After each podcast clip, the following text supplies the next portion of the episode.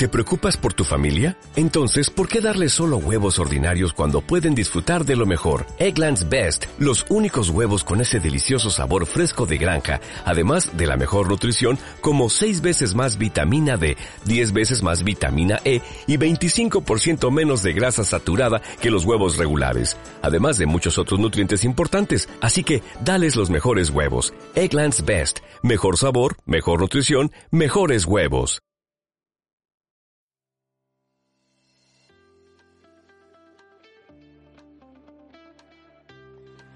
Algunos consideran que el fenómeno de protesta social ha sido el causante de que Colombia no se esté recuperando económicamente. Otros señalan el causante asociado a la pandemia. Para otros, la situación se debe a lo que vive el país en materia de corrupción. Y algunos consideran que Colombia ni siquiera se estaba recuperando económicamente. Y resulta que en medio de la situación de pandemia y apenas con un 5% de la población colombiana inmunizada, los indicadores de actividad en el primer trimestre del 2021 mostraron señales positivas. Estamos hablando que el consumo de energía por parte de la industria creció a una tasa del orden del 6%.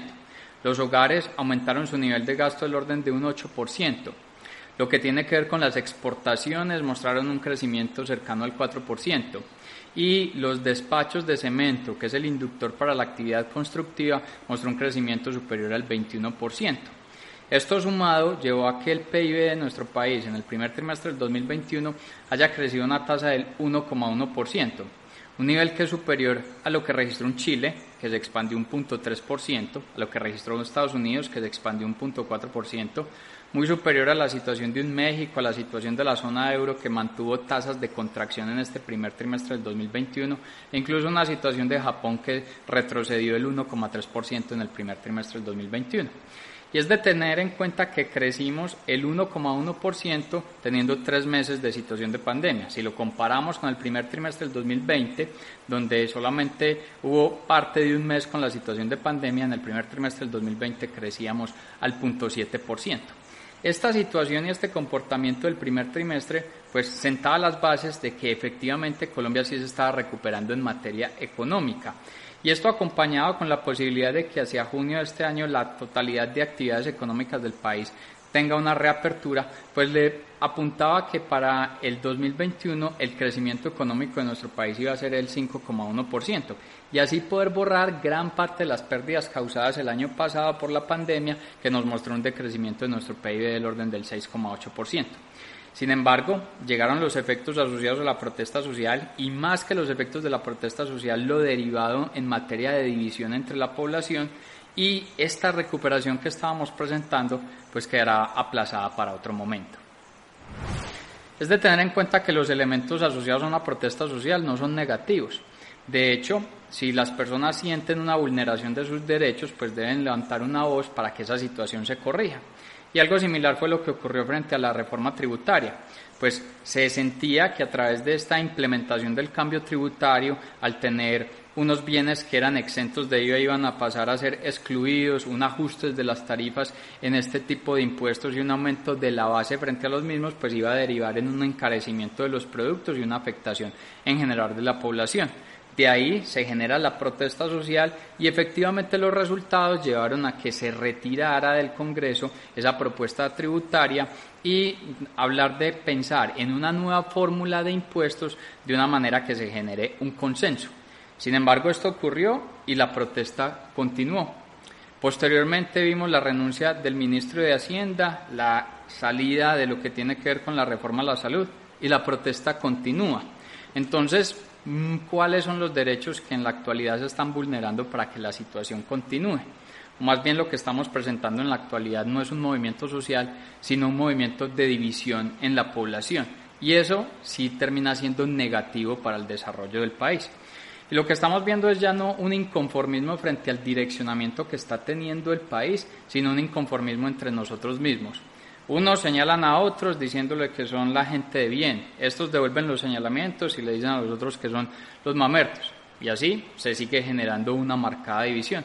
Y resulta que a todos nos termina afectando que al país le hayan bajado su grado de inversión, que las tasas de interés que le prestan al país vayan a incrementar de una manera considerable, que los 3,4 millones de empleos que se perdieron el año pasado posiblemente sigan estando en riesgo de no recuperarse que las pérdidas económicas que se generaron el año pasado en los diferentes sectores, donde comercio perdió 23 billones de pesos, construcción 15 billones, la industria 8 billones de pesos, las minas y canteras 7 billones, el entretenimiento 3 billones de pesos y en la suma del global el país perdió económicamente 60 billones de pesos pues eso nos termina afectando a todos porque todos terminamos compartiendo el mismo territorio.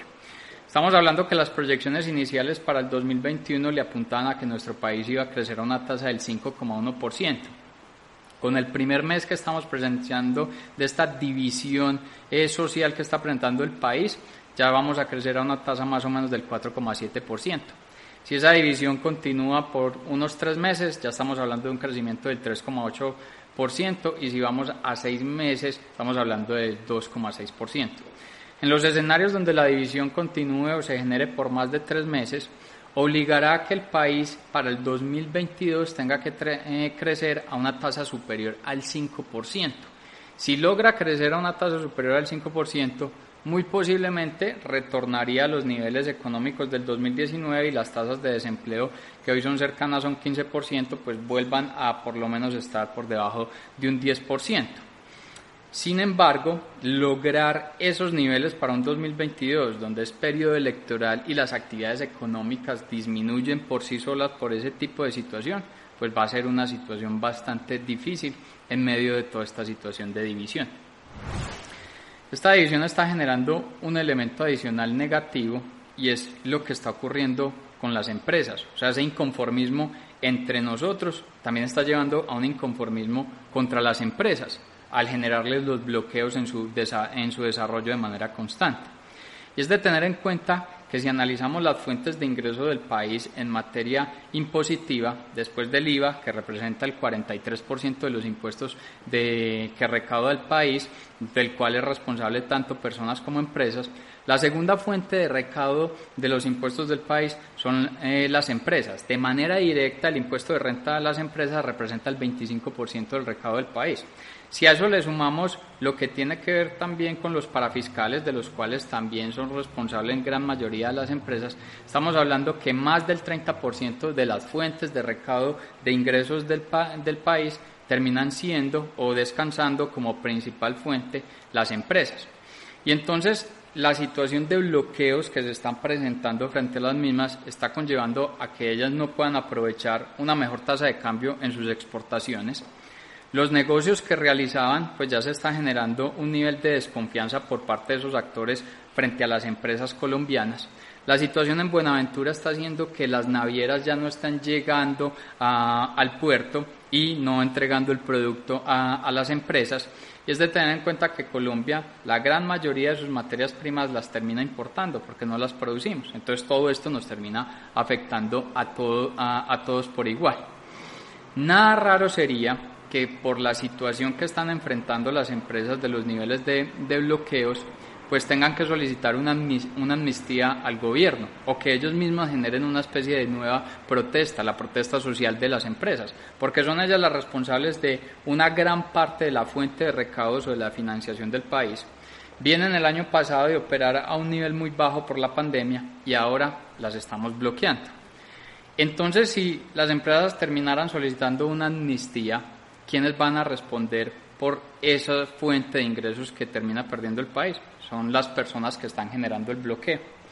Entonces se genera la duda si esta protesta social, que inició con algo bueno, que terminó replanteando la reforma tributaria, pero que derivó en una división y que ahora no se sabe muy bien hacia dónde vaya a parar, ¿será que esto terminará generando el precedente para una mejor situación del país?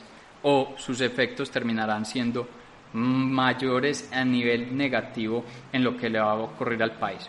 Resulta que al final, si seguimos pensando en un país entre buenos y malos y no un país de los colombianos, pues no vamos a poder tener una recuperación. Cuando logremos tener un país unido, pensando en un solo frente de, de desarrollo, ese será el momento del inicio de la recuperación de Colombia.